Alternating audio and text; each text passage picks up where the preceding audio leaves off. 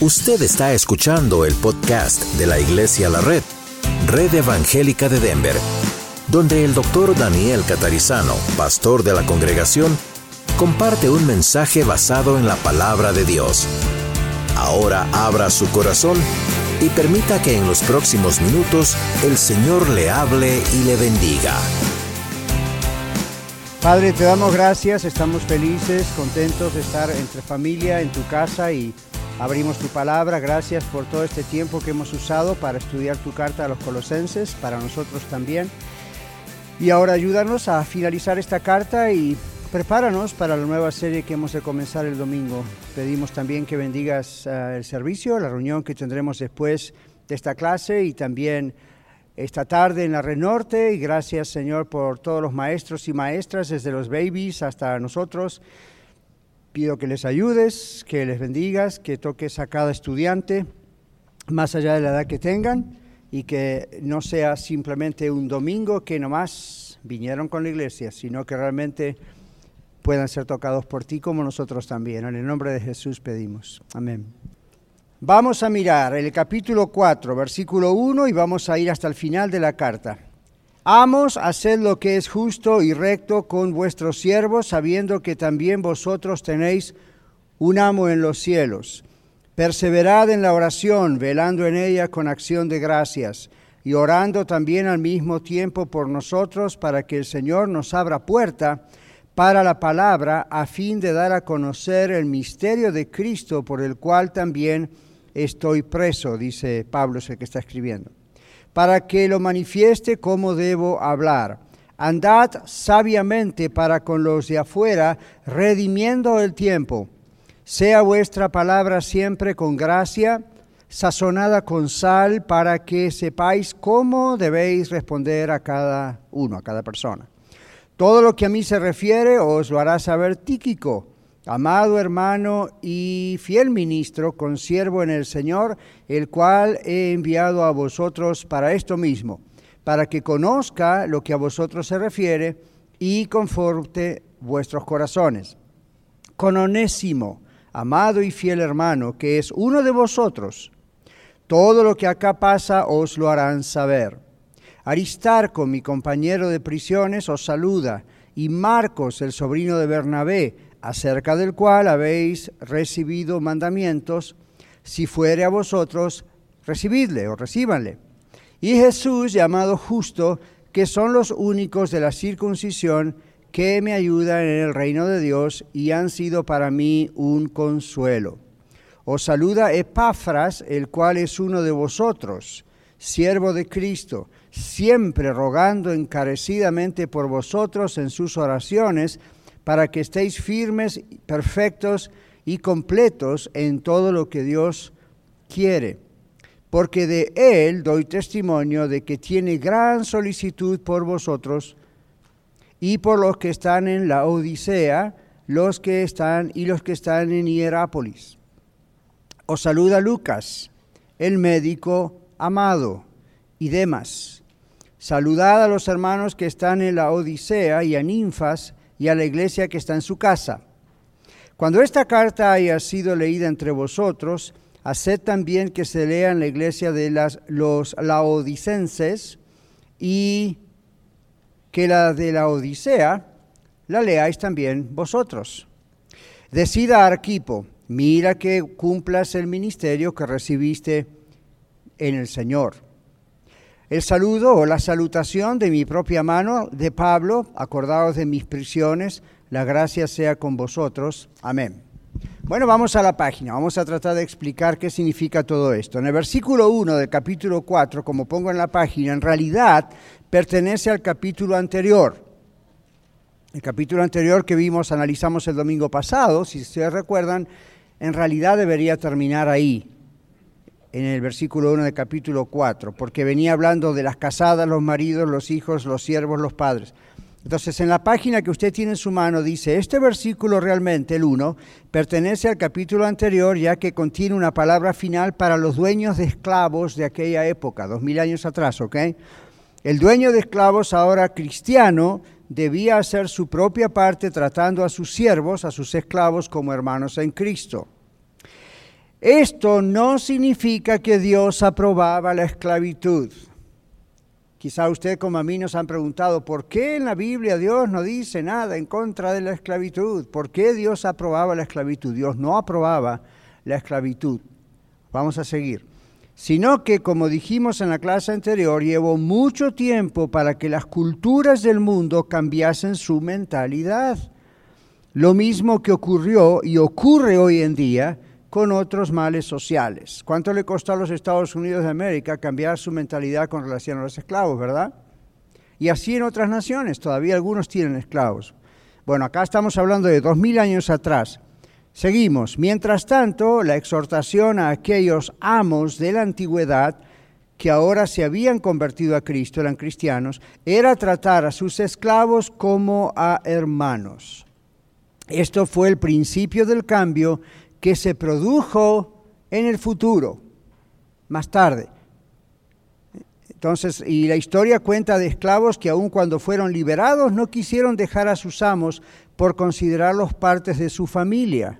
¿Saben que esto ocurrió aquí con la esclavitud en Estados Unidos también? Ya no en Colosas, en Medio Oriente, estamos hablando aquí, aquí también ocurrió. Hay muchas historias acerca de esclavos que cuando se declaró la independencia para ellos, muchos fueron liberados y otros dijeron, no, nosotros queremos quedar como esclavos en esta casa. Y uno dice, ¿por qué? Era su familia y los, los, dueños los trataban muy bien. Otros no, y entonces, bueno, era la oportunidad para los esclavos irse. Pero había muchos dueños de esclavos, así era la sociedad, que trataban muy bien a sus esclavos, simplemente los trataban como mucamas, mucamos, siervos, cocineros, y eran como de la familia. Entonces, aun cuando se les dio la libertad, muchos de ellos no quisieron irse de allí. En la época de Pablo, en la historia yo estaba estudiando que ocurrió lo mismo. De pronto varios de ellos dijeron, estamos bien. ¿Por qué? Porque ahora nuestro amo o nuestra ama se convirtió a Cristo, ha cambiado su manera de ser y el trato hacia nosotros. Entonces somos como parte de la familia. Entonces, cuando ustedes le dicen, ¿por qué en la Biblia y los esclavos? Recuerde eso. En primer lugar, el cristianismo no era una organización política para tratar de cambiar la sociedad, ni lo es todavía. Entonces, ¿cómo se cambian esos males sociales? ¿Cómo llegó a ser libre el esclavo en muchos países en aquel tiempo y hoy también? Justamente así comenzó el tratamiento de los amos, ahora cristianos, a sus esclavos comenzó a ser tan bueno que con el tiempo se fue diluyendo la idea de la esclavitud y ellos mismos promulgaron o trataron de promulgar después con su apoyo leyes para que finalmente los esclavos fuesen totalmente libres. Ahora vamos al siguiente versículo, o versículos, versículos 2 al 4, donde se mete realmente en el tema ya final de la carta. En el versículo 2 del capítulo 4 leímos que Pablo dice que tenemos que perseverar en la oración y velar en la oración con acción de gracias y orando también por él y por su equipo. Bueno, vamos a la página nuestra del bosquejo o outline. Ser constantes en la oración crea el hábito de aprender a escuchar la voz de Dios en nuestro espíritu, en nuestro corazón.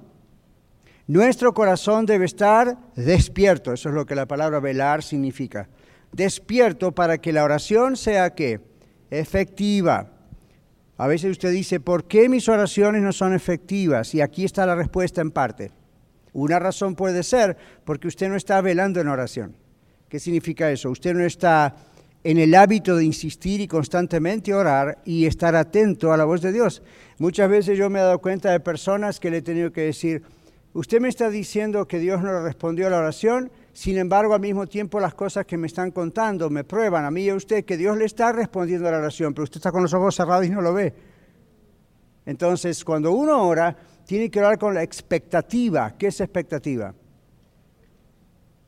Estoy esperando que algo va a ocurrir, entonces estoy con la... Por ejemplo, ustedes ahora están con la expectativa de que yo les diga dónde es la tercera iglesia de la red.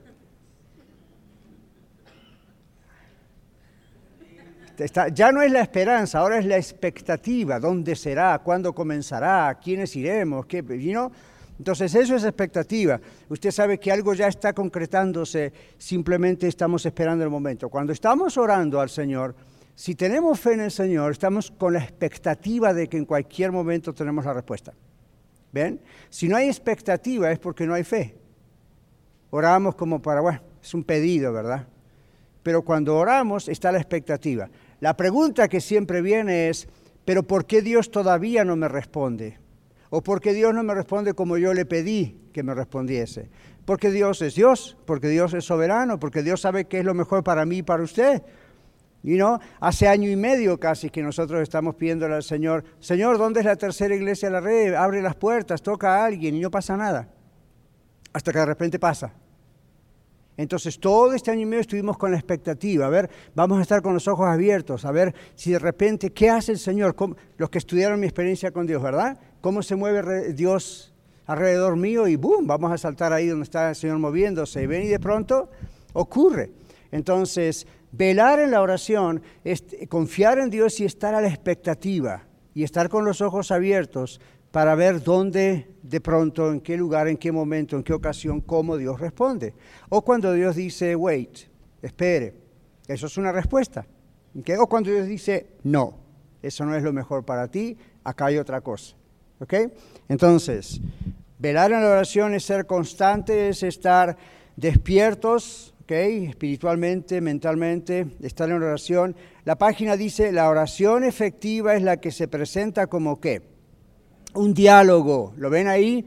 Cuando yo paro, pongan el dedito, porque si no después cuesta encontrarlo. La oración efectiva es la que se presenta como un diálogo, no como un monólogo. ¿Cuál es la diferencia entre diálogo y monólogo? Hoy no tenemos el otro micrófono. Estamos... Ah, sí. A ver, ¿quién puede decirnos? Aquí está, espere el micrófono, por favor, hermano Juan Cordero. Monólogo, diálogo, ¿cuál es la diferencia? Monólogo es de una sola persona, es una sola persona la que habla y un diálogo es dos o más personas. Right, ok. Entonces, por ejemplo, ve ahora estamos teniendo un diálogo. Cuando yo predico es un monólogo. Usted quiere hablar, pero no puede, yo hablo. All right? Entonces, un monólogo es uno solo, mono es uno, logos es palabra. Diálogo es dos, día es dos, logos es palabra. Entonces, una conversación. La oración no tiene que ser un monólogo, tiene que ser un diálogo. Y usted dice, pero pastor, yo le digo cosas a Dios y cuando yo me quedo callado no escucho ninguna voz. Es muy extraño que llegue a escuchar una voz audible. Alguna que otra vez se ha escuchado algún testimonio de eso, pero no espere escuchar una voz audible. ¿Ok? Donde usted dice, Señor, te pido que me ilumines. A ver, Señor, dime, lléname de tu Espíritu Santo hoy. ¿Qué hago hoy, Señor? Y de repente usted está orando y escucha una voz que le dice, hoy quiero que... Le digo que usted va a salir corriendo de esa casa. Más bien se va a asustar. En la Biblia es lo que pasa. Cuando la voz de Dios se escucha o aparece un ángel, lo primero que ocurre es un breve ataque de pánico. ¿What? Y los ángeles tienen que decir, no se asusten, no temáis. Y uno los mira y dice, ya, claro. Fácil para ti decirlo, ¿verdad? mira, ven, entonces, no siempre, generalmente Dios habla como nuestro corazón. Viene un texto de la Biblia, viene paz, vienen cosas y a veces no es en el momento instantáneamente tal vez durante el día. A mí me pasa muchas veces eso, ¿verdad? Yo estoy orando por X cosa y de, repente estoy atento, ven, velando, y durante el día, hmm, o viene un texto de la Biblia, o pongo ahí la radio y justo alguien dijo algo que va para eso, o alguien se me cruza en el camino y dice algo, no sé, algo pasa, entonces esté atento y ah, Dios está respondiendo. ¿Ven? Entonces, Ah, es un diálogo y, el Señor nos habla a través de la Biblia. Recuerde tal texto y esto y lo otro. Entonces, volvemos al dedito aquí. El corazón debe estar abierto al corazón de Dios. No solo presentamos a Dios un asunto que nos preocupa. Luego dice Pablo que se le abrió puerta como dice aquí, ven a él, a Timoteo, a Epafras, para presentar el mensaje de Cristo. Y aquí dice el Evangelio, lo presenta Pablo como, entre comillas, yo les pongo el misterio. ¿Se dieron cuenta? ¿A qué se refiere ese misterio? Pablo se refiere al mismo misterio que menciona en Efesios 3, 6, y quién lo encontró y corre Miguel hasta Lorena para que esto quede grabado.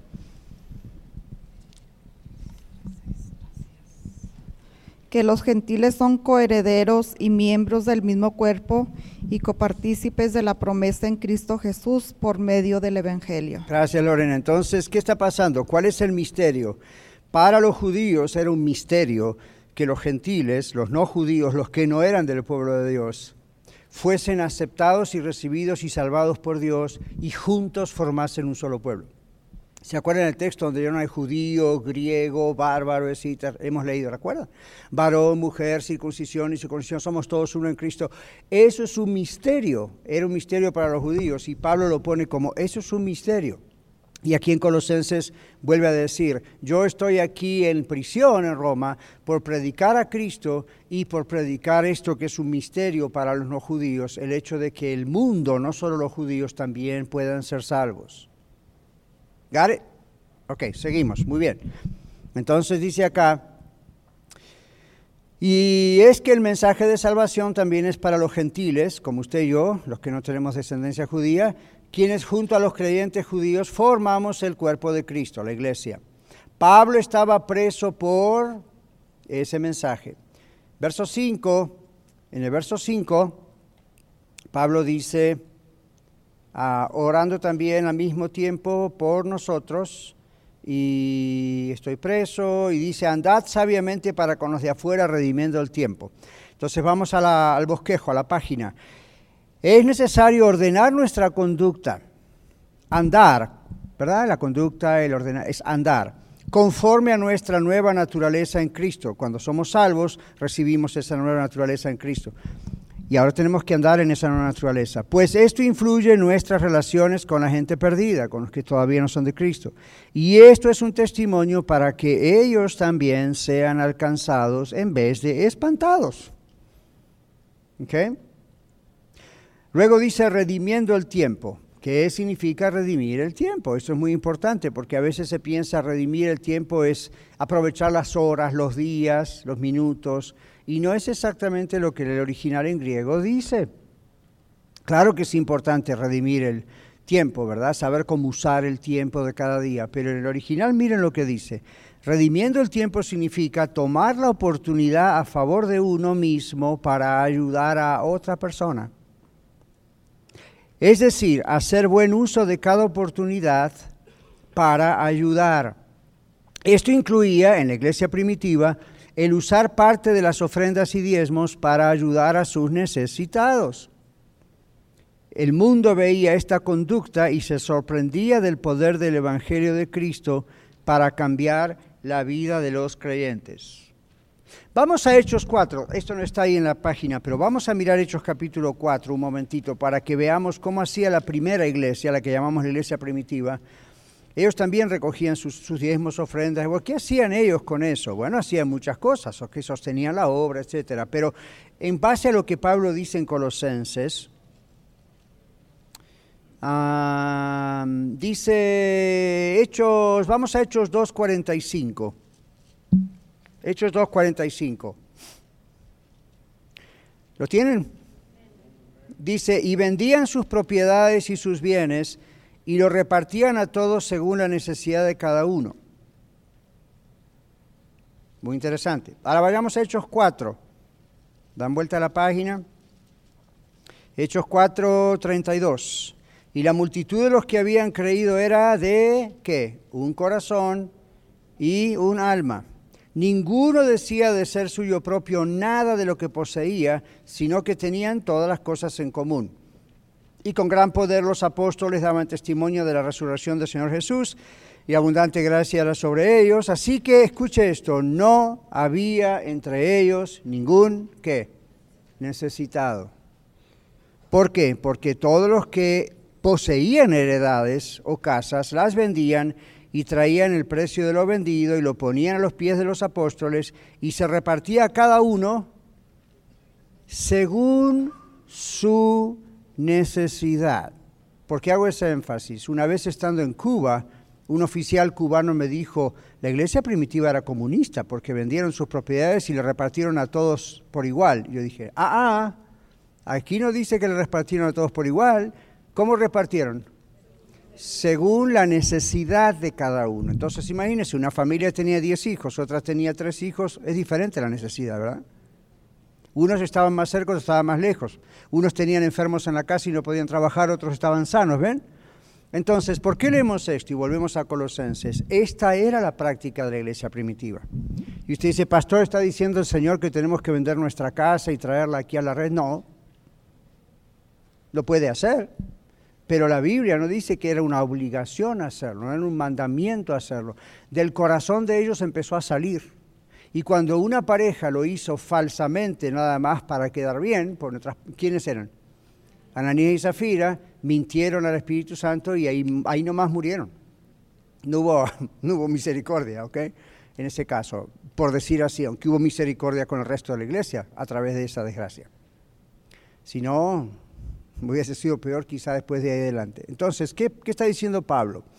Cuando él está usando esta expresión aquí de redimiendo el tiempo, la idea es unos a los otros ayudándonos. Ahora, eso no es para que la iglesia le pague a usted la renta o el mortgage o el bill de la luz o no.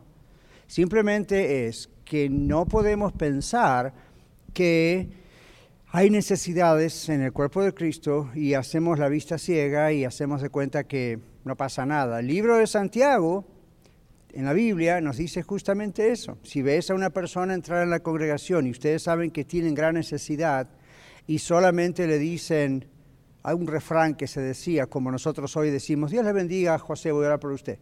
Ellos decían, id en paz, calentados y saciados. Santiago dice, pero no le dan para lo que necesita, la fe de ustedes es muerta. Esa no es la fe de confío en Dios, es la fe de practico lo que es mi confianza en Dios. Entonces, había avivados, ¿saben qué son avivados? ¿Qué son avivados? A ver cómo se dice. Había personas que aprovechaban ese tipo de cosas. ¿Cómo se diría, Dora? Aprovechados. ¿Habría aprovechados? Posiblemente. Y porque había aprovechados, la iglesia dejó de operar, eh, ministrar como tenía que ministrar. No. Simplemente tuvo más sabiduría para hacer las cosas. Había equivocaciones de parte de los apóstoles o se les pasaban cosas por alto cuando tenían que ayudar. Oh ya, miren Hechos 6, cuando se eligen los diáconos. ¿Dónde está el problema? Las viudas de los judíos y las viudas de los no judíos, los gentiles. Ah, empezó una queja entre ellas. ¿Por qué? Bueno, las viudas había que ayudarlas, porque las viudas en aquella época la mujer no trabajaba, excepto en su hogar. Entonces cuando moría su esposo, no había Social Security, Medicare, Medicaid, you know, ayuda, no, ahí quedaba. Si no tenía hijos que la mantuvieran, la pobre viuda, ahí quedaba, homeless. Entonces la Biblia dice, la iglesia tiene responsabilidad de ayudar a esas mujeres. Y luego hay ciertas instrucciones específicas donde la Biblia dice a qué mujer viuda y a partir de qué edad. ¿Por qué creen que aparecen esas cosas? Well, porque posiblemente había gente que se aprovechaba. Entonces, los diáconos, los siete diáconos, fueron escogidos justamente para ayudar y mantener ese orden. Aquí en la Iglesia La Red nosotros no tenemos siete diáconos, pero tenemos un ministerio que se llama hospitalidad, bajo del cual hay un ministerio llamado de ayuda y hay un matrimonio que nos ayuda a ver cuando pasa algo así, cómo podemos ayudar y al mismo tiempo ustedes no lo ven, pero yo lo veo desde el púlpito. A veces estoy predicando y de repente aparece ahí alguien y van con Jonathan o con alguien de seguridad y es un homeless o es alguien que viene a pedir. Últimamente tenemos a varias personas que curiosamente, parece que todos llegaron juntos de, ¿cómo era, Johnny? De Rumania. Entonces están ahí, yo, estoy mirando ahí, no estoy predicando, tratando de concentrarme y no pensar en otra cosa y mirándolos a ustedes y Señor ayúdame y habla a través de mí y estoy tratando de escuchar y comunicar y leer y de repente veo por ahí y después Jonathan Odino u otros me dicen, sí, últimamente son los rumanos los que vienen. Todos piden más o menos lo mismo, el speech es más o menos memorizado y todos tienen supuestamente el mismo tipo de necesidad y ellos lo estamos de a poquito con la experiencia tipo on the job training, ¿no? entrenándolos para eh, estar seguros. Entonces, you know, cuando usted dice, no, en otras palabras, yo lo voy a dramatizar porque tiene que tener más. Ah, pegue, ¿verdad? Entonces de repente usted dice, no tengo para comer, por favor, usted es una iglesia, ayúdeme, ustedes me tienen que ayudar y me tienen que ayudar, como me tienen que ayudar, ¿no? Entonces va Johnny o Jonathan y va Dino, va cualquiera de ellos. Sí, porque mi carro está destruido y no, el fin del mundo. Y van ellos al carro y tienen un carro mejor que todos nosotros. ¿Sí o no? ¿Estoy exagerando demasiado? ¿Ven? Y cosas así. Entonces, en la iglesia, la iglesia a través de la historia tuvo que aprender a tener sabiduría de Dios, a ver cómo hacer las cosas. Pero no porque hay aprovechados, dejar de hacerlo. Entonces, este asunto aquí, donde Pablo le dice a la iglesia en la ciudad de Colosas, tomen la oportunidad, rediman el tiempo, es tener la sabiduría para saber cómo ayudar. ¿Ven? ¿Cuándo ayudar? ¿Cómo ayudar? Con parte de lo que se junta para el Señor. Y eso es lo que hacemos en Iglesia de la Red. Yo le pedí a Dino que está en el Ministerio de Ayuda, le dije, hermano, hágame una lista de todas las cosas que a las personas y qué cosas en las que hemos ayudado durante estos últimos dos años. Nosotros lo tenemos en la oficina, porque hay un reporte que, él firma y todo, pero para comparar y estar seguros. Y yo se los voy a comunicar a ustedes ahí, ahí cuando estemos todos, sin dar nombres, por supuesto, pero sí voy a decir, esto es lo que ustedes y yo hicimos con nuestros diezmos y ofrendas. Y se ayuda a esto, esto, esto, esto, esto, ¿ok? ¿Por qué? Porque eso es lo que hacía la iglesia. En parte eso es lo que hacía la iglesia. Entonces, eso es lo que significa en realidad redimiendo el tiempo, como decía Pablo, y especialmente con aquellos con quien tenemos que ayudar. Ahora, ¿cuál fue la, ¿Cuál fue el resultado? La gente, lo que decimos el mundo, la gente que no conocía a Cristo, veía cómo la iglesia primitiva se amaba, cómo se trataban, cómo se ayudaban aún monetariamente y no lo podían creer. Ahora ustedes tienen que recordar esto rápidamente. Nosotros hoy en día tenemos otras instituciones fuera de las iglesias que también ofrecen ayuda, ¿verdad que sí? Nombren algunas. Salvation Army, ¿Cuál? Red Cross, la Cruz Roja. Food banks por todos lados. ¿Ven? Rescue Mission, Mission uh, even Goodwill, que es un negocio, al mismo tiempo es una organización de ayuda porque con lo que uno compra emplea personas y le paga a esas personas que les cuesta encontrar mucho trabajo.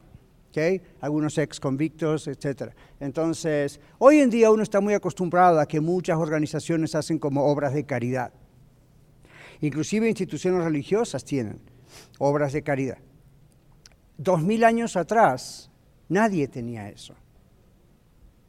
Los judíos tenían en su cultura parte en ayudarse entre ellos, hasta ahí. Cuando comenzó la iglesia, comenzó este asunto de ayudarse entre ellos como familia. Entonces los parientes, los amigos, la familia, el barrio veía eso. ¡Wow! Y para ellos era algo extraño y maravilloso.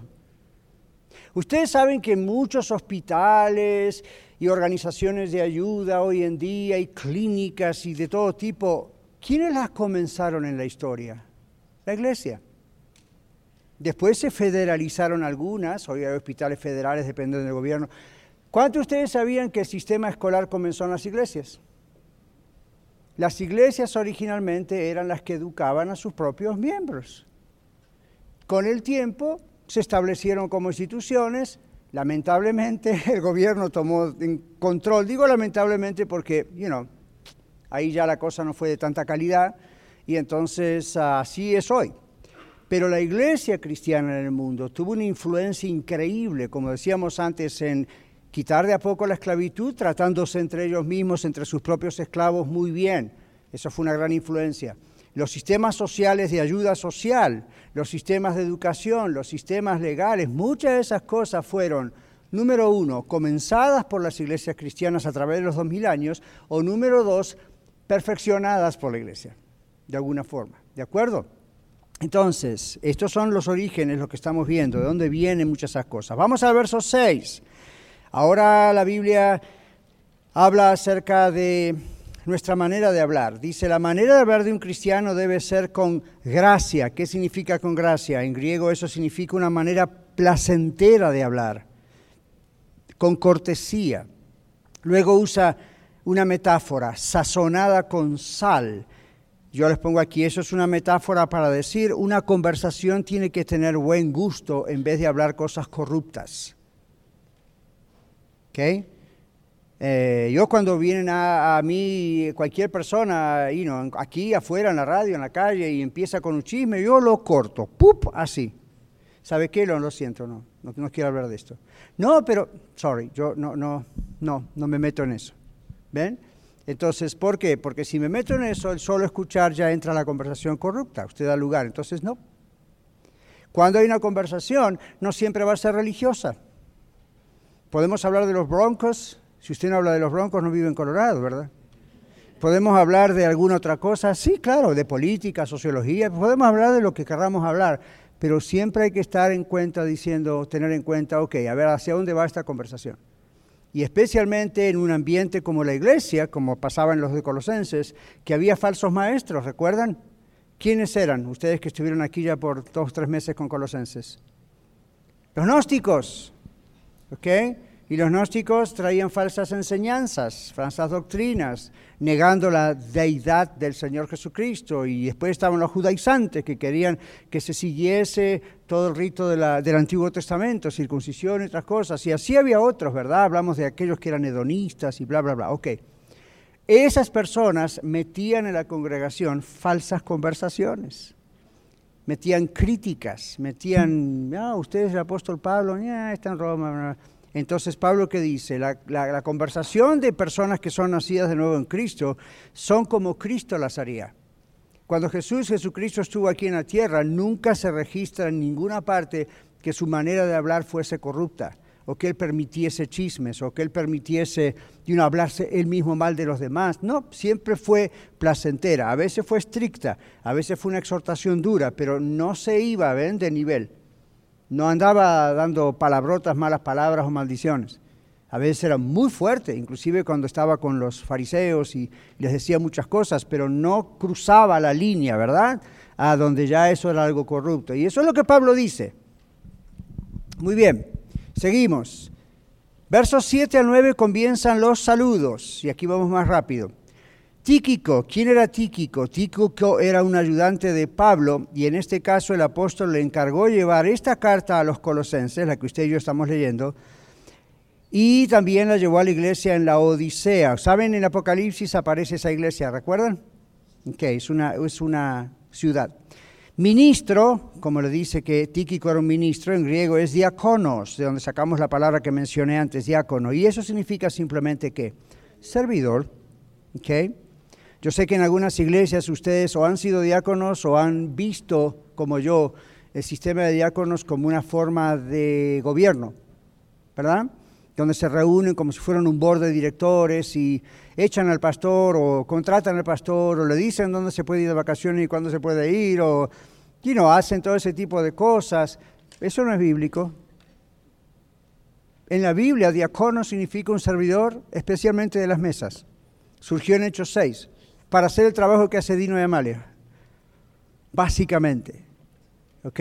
Entonces era ese asunto de estar seguros que cuando se distribuía algo que se llamaba la canasta, que se hacía todos los viernes, donde se juntaba como si fuera el food pantry, se juntaban todos los alimentos y se repartía las vidas de los judíos. En vez de hacer los apóstoles, llegó un momento donde los diáconos empezaron a hacerlo, porque aunque los apóstoles eran doce, había miles de miembros ya. Entonces no había forma de que ellos pudieran hacer también, aparte de predicar, enseñar, orar y esto, también hacer esa parte.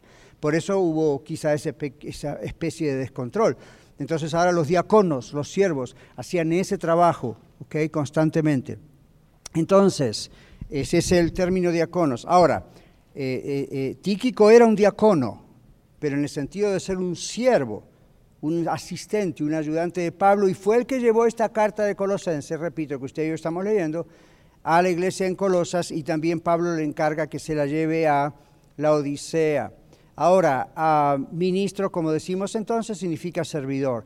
¿Quién era Onésimo? Menciona a Onésimo. Onésimo es el esclavo, ahora un hermano en Cristo, convertido a Cristo, es el mismo esclavo mencionado en la carta a Filemón. Usted la tiene en su Biblia, una carta bien pequeñita, y en los versículos 10 y 11, a Pablo le dice a Filemón que acepte a Onésimo ahora como un hermano en Cristo. Aparentemente Onésimo se había escapado de la casa de su amo y en la prisión o cerca de la prisión, no sé cómo fue, pero se encontró con Pablo. La cuestión es que el hombre se convirtió a Cristo, Onésimo. Y entonces ahora Pablo dice, te voy a volver a mandar a Onésimo, pero ahora es un hermano en Cristo. Ahora lo tienes que tratar como un hermano en Cristo. Entonces, cuando se van, se van con la carta en la mano. Recuerdan que el domingo lo estudiamos. Se van con la carta de Colosenses en la mano y se van con Onésimo en la mano. ¿Okay? Llevándoselo otra vez a su amo con la recomendación y la orden de que lo reciba bien, como un hermano en Cristo, y que lo perdone, porque los dueños de esclavos pueden hacer lo que querían con sus esclavos. Pablo dice, ahora no, obviamente Filemón también ya era cristiano, ¿no es cierto?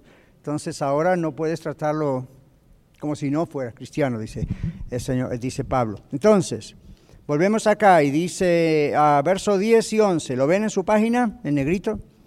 Aristarco, Aristarco era un compañero de prisión voluntario o puesto en prisión por su relación con Pablo. No se sabe exactamente si Aristarco decidió estar ahí para servir, para ayudar a Pablo, o por su relación con Pablo también lo metieron preso. No se sabe, no importa. La idea es que Pablo lo menciona como alguien de honor, ¿verdad? Aristarco era un compañero de prisión voluntario o puesto en prisión por su relación con Pablo. Marcos, que menciona Pablo, es Juan Marcos, es el que escribió el Evangelio de Marcos y es el pariente de Bernabé. Y si ustedes conocen la historia, Bernabé y Pablo tuvieron un desacuerdo en un tiempo a causa de este Juan Marcos, que los abandonó. ¿Ok? Pero encima era un pariente, entonces, de Bernabé. Ahora obviamente las cosas se habían arreglado, entonces Pablo no quería que los colosenses tomaran esto en contra de Marcos. Comprenden la idea, ¿verdad? Marcos iba, estaba allí y quizá no lo estaban viendo bien porque, hey, usted metió la pata antes, ¿verdad? Y ahora Pablo les dice, recíbanlo, ¿no? Se arrepintió, está otra vez con nosotros, está bien, recíbanlo, trátenlo como un hermano, otra vez. Vean el, el amor de Pablo, aún desde la prisión está pensando en otros en vez de en él. Luego dice, eh, Lucas, a ver, antes, su antes, antes, Epafrodito, me, me fui. Epafras, más adelante, Aristarco, ya hablamos de Marcos, ok. Menciona a Jesús. Jesús, Jesús o Josué el Justo. Este no es Jesús Jesucristo, este era un nombre común. Se llamaba Jesús o Josué el Justo. ¿Lo ven? Se llama Josué el Justo y eso significa Josué el obediente de la ley de Dios. Este era uno, así que no se confundan, no era Jesús, era Jesús, una persona llamada Jesús. Como acá, ¿verdad? Hay mucha gente que se llama Jesús. ¿Sí? Se transformó en un nombre común. Entonces, en aquella época era el nombre Jesús o Josué era un nombre común. Entonces, uh, este era un nombre común entre los judíos. Los otros varones mencionados eran judíos convertidos a Cristo, romanos también, y los que sirvieron a Pablo en su ministerio. Estos fueron como una medicina para el apóstol, dice él. En los versos 12 y 13, Pablo menciona a Epafras. Esto es un diminutivo de Epafrodito. ¿Qué es un diminutivo? Es el mismo nombre de la persona, pero acortado. ¿Sí o no? Deme un ejemplo. ¿Cómo? Dani por Daniel. Juan Juanito, ven, son diminutivos. Entonces, este Epafrodito también era conocido como Epafras un diminutivo de Epafrodito. Atención, este varón no era el mismo que menciona la carta a los filipenses. ¿Se acuerdan cuando estudiamos filipenses? También Epafrodito, este no es el mismo. ¿Okay? Este Epafrodito de Colosas era nativo de Colosas. Por eso Pablo también lo llama a él uno de ustedes. Era un intercesor de oración a favor de los colosenses y un incansable trabajador en la obra del Señor. Ahí tenemos a Naúl y a Pati, ¿ven? dirigiendo amigos de oración, este, este corazón así de interceder constantemente, este era Epafras. Y Pablo lo, lo, distingue así. Era un incansable trabajador, pero un tremendo intercesor a favor de la iglesia en Colosas. Muy bien, seguimos. Ustedes tienen que conocer a estas personas porque un día los vamos a encontrar en el cielo. Son nuestros hermanos, hace dos mil años. ¿Ok? Seguimos. Dice aquí, uh, él siempre oraba para que la iglesia fuese perfecta. Recuerden, perfecto significa completo, maduro en la fe, donde la palabra de Dios morara abundantemente, como vimos el domingo pasado. Versículo 14, se menciona Lucas. ¿Se acuerdan? Mateo, Marcos, Lucas, ese Lucas que escribió el Evangelio, era un médico, era llamado por Pablo el médico amado. Si cuando les pregunten la próxima vez, ¿dónde dice la Biblia que Lucas era médico? Colosenses capítulo 4. ¿Ven? Y Pablo lo dice, era el médico amado, que había sido un gran amigo compañero de Pablo. Es un evangelista, es decir, escribió el evangelio que lleva su nombre, el evangelio según Lucas o San Lucas, y es el escritor, por supuesto, de ese evangelio que lleva su nombre. Él era griego y por lo tanto un gentil, es decir, no era judío. Su evangelio contiene muchos términos médicos. Cuando usted lee Lucas en el griego y Lucas se refiere a ciertas enfermedades, Lucas utiliza el término médico para esa enfermedad en casi todos los casos. ¿Por qué lo puede hacer? Porque era médico. Es como cuando usted hoy en día tiene un pariente médico, ¿verdad? Y usted le dice, me duele tal miembro del cuerpo, y la persona le llama a ese miembro del cuerpo un nombre rarísimo. Y lo llama por el nombre científico, y uno dice, ¿what? ¿Con qué se come eso? No, ese es el nombre científico. Bueno, Lucas hace eso. De pronto en su evangelio en griego, en español, no en inglés tampoco, pero en griego aparece el término médico. Otras veces no, porque Lucas hace la diferencia entre lo que es una enfermedad propiamente dicha, que él la podía reconocer como médico, y cuando, por ejemplo, hay un caso de endemoniado. Entonces ahí no habla de una cuestión médica. Otras veces habla de una cuestión médica cuando usted piensa eso era una cuestión demoníaca y Lucas dice no, eso no lo es. Entonces usted y yo también tenemos que aprender a hacer esa distinción. ¿Ok? Muy bien. Ahora Lucas tenía esa capacidad y seguimos en Nuevo Bosquejo y dice, Lucas fue el médico personal del apóstol Pablo. Lucas también era un historiador, uno que escribía la historia. Lucas escribió el libro de Hechos de los Apóstoles. Lo tiene en su Biblia, ¿verdad? Mateo, Marcos, Lucas, Juan, Hechos de los Apóstoles. Debería llamarse Hechos del Espíritu Santo, pero bueno, Hechos de los Apóstoles. Lucas y Hechos son dos libros escritos por Lucas. Hechos es la continuación de Lucas aunque está Juan en el medio, pero en realidad es la continuación de Lucas. Demas, ¿quién era Demas? En 2 Timoteo 4:10, no vamos ahí, no tenemos tiempo, pero ahí se refiere a Demas. Demas, dice Pablo, se había vuelto atrás, no era fiel. Y Pablo lo recalca. Verso 15, antes del siglo III, después de Cristo, no había templos y el templo de Jerusalén fue destruido en el año 70. Por eso aparece la señora Ninfas había abierto su casa para una congregación. Recuerden que las congregaciones se reunían en los hogares. Hasta que en el siglo III, estamos hablando de entre 3 casi el 4, 312, 314 después de Cristo, Constantino, todo eso, recién ahí empieza la idea de edificios. Usted dice, pero la Biblia dice en Hechos que también se reunían en el templo y en las casas. ¿En qué templo? En el templo de Jerusalén, que todavía estaba en pie, que en el año 70 después de Cristo fue destruido había un pórtico que se llamaba Pórtico de Salomón, que era como un gran porche impresionante con muchas columnas, y ahí la iglesia también se reunía. Vemos en Mateo, Marcos, Lucas y Juan al Señor Jesús predicando inclusive en alguna ocasión allí. Pero ese templo fue destruido 70 años después. Entonces, en la época de los colosenses, evidentemente esto posiblemente habría ocurrido, estaba por ocurrir, eh, ahí hay discusión sobre eso. La cuestión es que era común para la iglesia reunirse en los hogares. Usted dice, ¿y por qué no seguimos haciendo eso, pastor? Porque la iglesia siguió creciendo y creciendo y creciendo y no había hogar que la pudiera cobijar. ¿Ven? Entonces, también después con Constantino, la cuestión de los templos y eso sigue hasta la fecha. Pero yo siempre les digo, si viniese una ley o nos destruyesen un templo y no tuviéramos donde reunirnos, ¿dónde nos reuniríamos? En las casas, en un parque, en algún lugar. La iglesia no es el templo. Ustedes y yo somos el templo. ¿Ok? Entonces, muy bien, la iglesia. Aquí dice, entonces ella había abierto su casa para la congregación y Pablo le envía saludos. Verso 16, la carta a la iglesia en la ciudad de la Odisea se perdió o puede ser una referencia a la carta de Efesios, que era una carta circular para todas las iglesias de la red de iglesias de la región. Suena familiar, ¿verdad? ¿Ven la idea de la red evangélica de Denver, su iglesia? No es un invento del pastor catarizano y su familia, es de la, Biblia.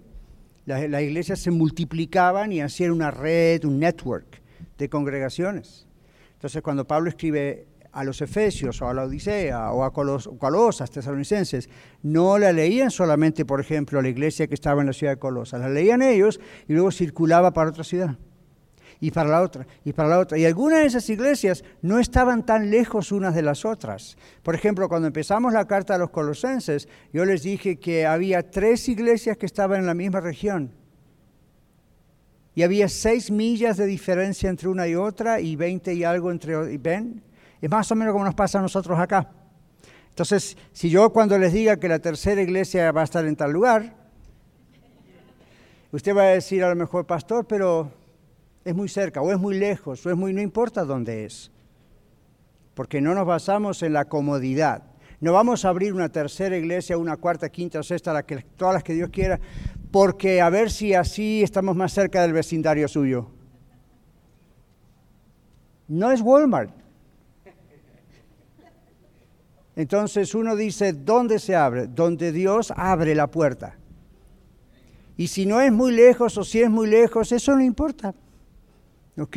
Entonces, Colosas, Hierápolis, la otra, estaban bastante cerca una de la otra y sin embargo en diferentes congregaciones que continuamente crecían.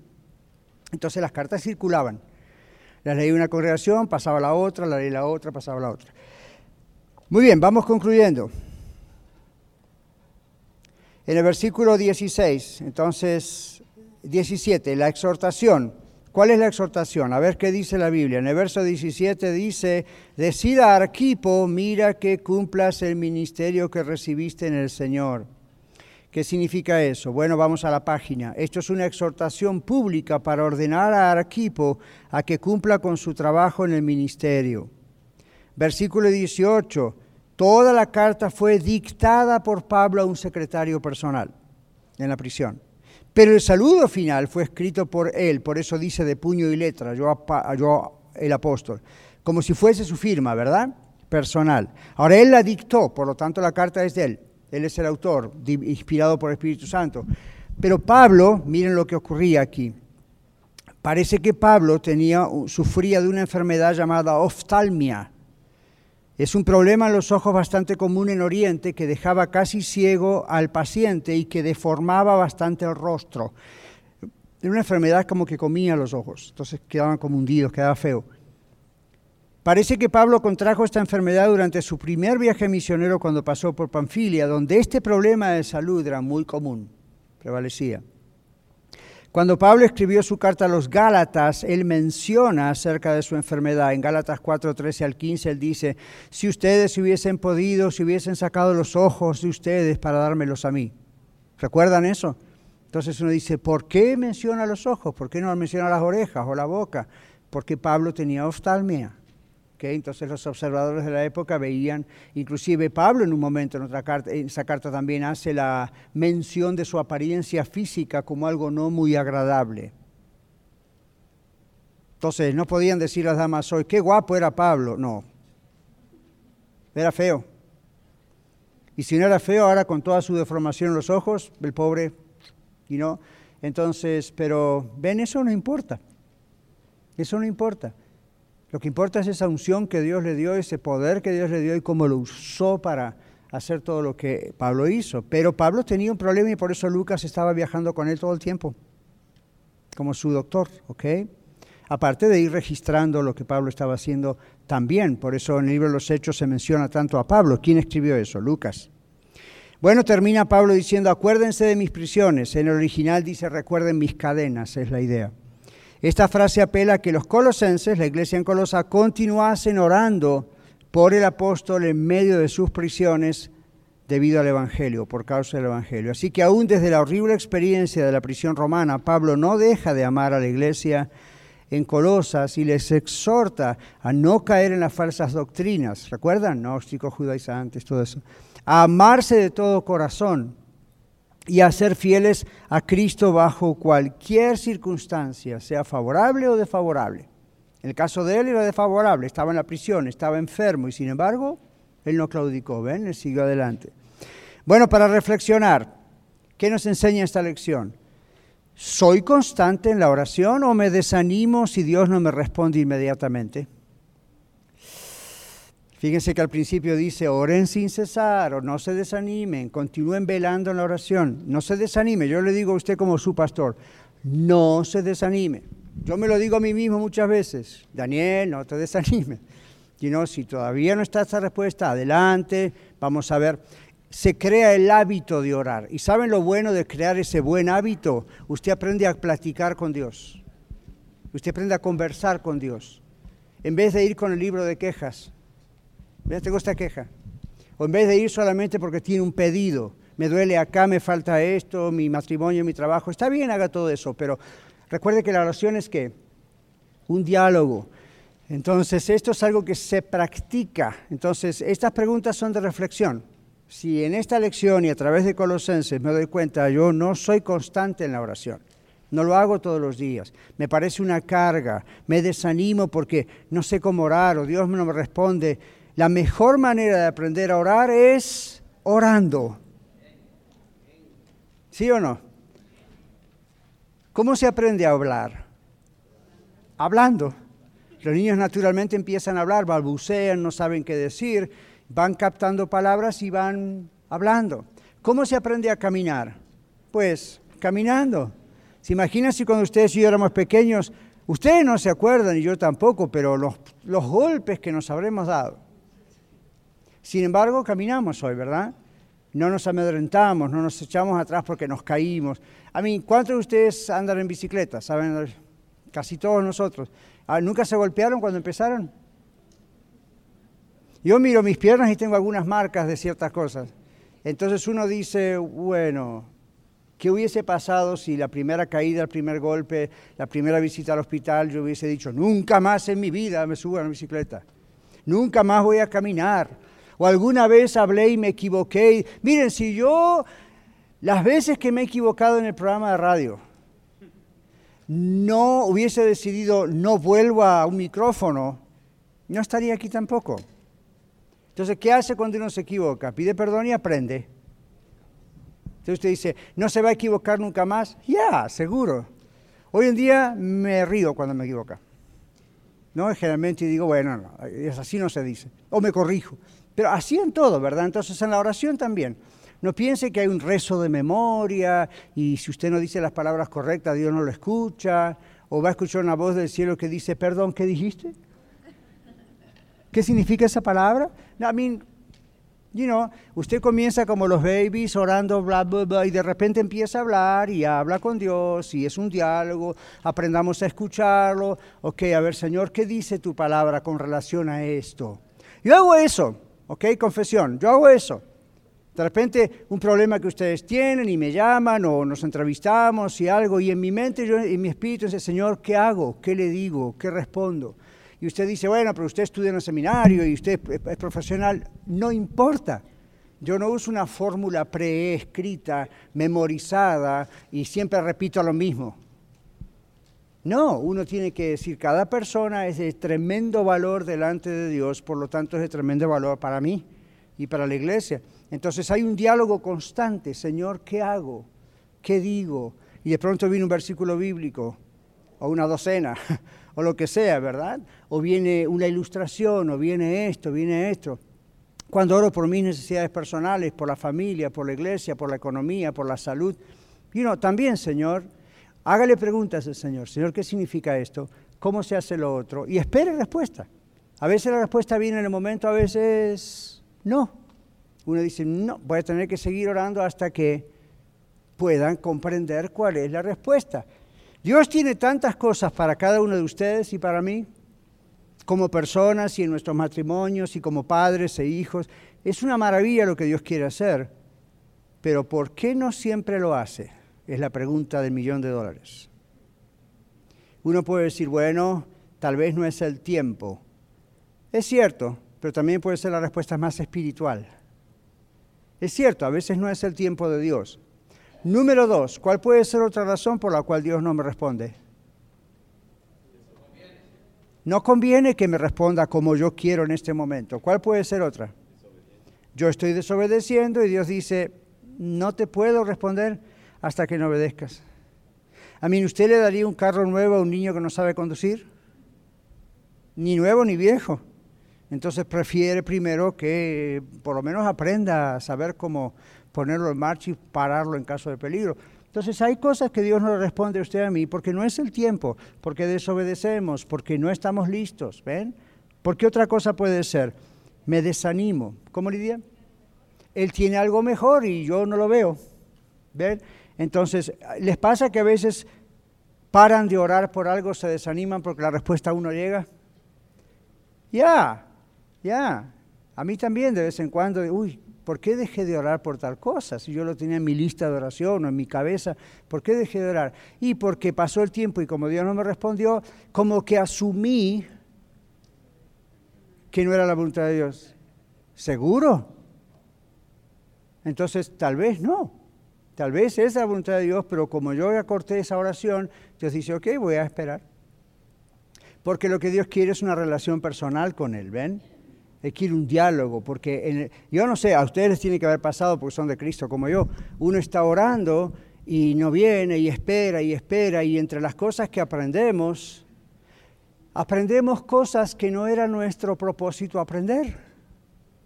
¿O no? Yep en ese periodo de tiempo, a veces años, empezamos a aprender cosas, Dios nos muestra cosas, Dios fortalece ciertas cosas en nuestro carácter, en nuestro temperamento, y ese no era el propósito original de nuestra oración. Pero de gratis empezaron a venir todas esas cosas. Entonces después uno mira hacia atrás y dice, gracias Señor que no me respondiste en el momento que yo quería, porque no hubiese aprendido todo esto que me enseñaste. O mi vida no hubiese sido transformada a través de toda esta prueba. ¿Okay? Entonces, ahí está, los cristianos no somos víctimas. Ah, pobrecito yo. Los cristianos aprendemos a orar. Más de eso en el mensaje. La otra, para finalizar, la otra pregunta. Honro a Dios con mi manera de hablar y de comportarme. Bueno, esa es otra cosa que tengo que ver. Si hoy escuché esto y digo, no, la verdad que no, o estudié toda la carta de, Colosenses y digo, la verdad es que mi conducta no es la conducta de un varón de Dios, una mujer de Dios. Tampoco tire la toalla. No se desanime, no diga, yo no sirvo para esto, yo nunca voy a ser tan bueno como la hermana o el hermano. Arrepiéntase, pídale perdón al Señor, báñese, peínese, póngase desodorante y siga adelante. Amén. No con orgullo, no con yo lo puedo todo porque yo soy más que vencedor. Sí, la Biblia dice que soy más que vencedor, pero mire el contexto. ¿okay? No se ponga la capa de Superman y ahí vamos, ¿okay? porque lo que va a pasar es que usted no sabe volar. Entonces ahí está la idea, ¿verdad? Levántese, sacúdase, diga Señor, lo siento, perdóname realmente y vamos adelante. Amén. Muchas gracias por escuchar el mensaje de hoy. Si tiene alguna pregunta en cuanto a su relación personal con el Señor Jesucristo o está buscando unirse a la familia de la Iglesia La Red, por favor no duden en contactarse con nosotros.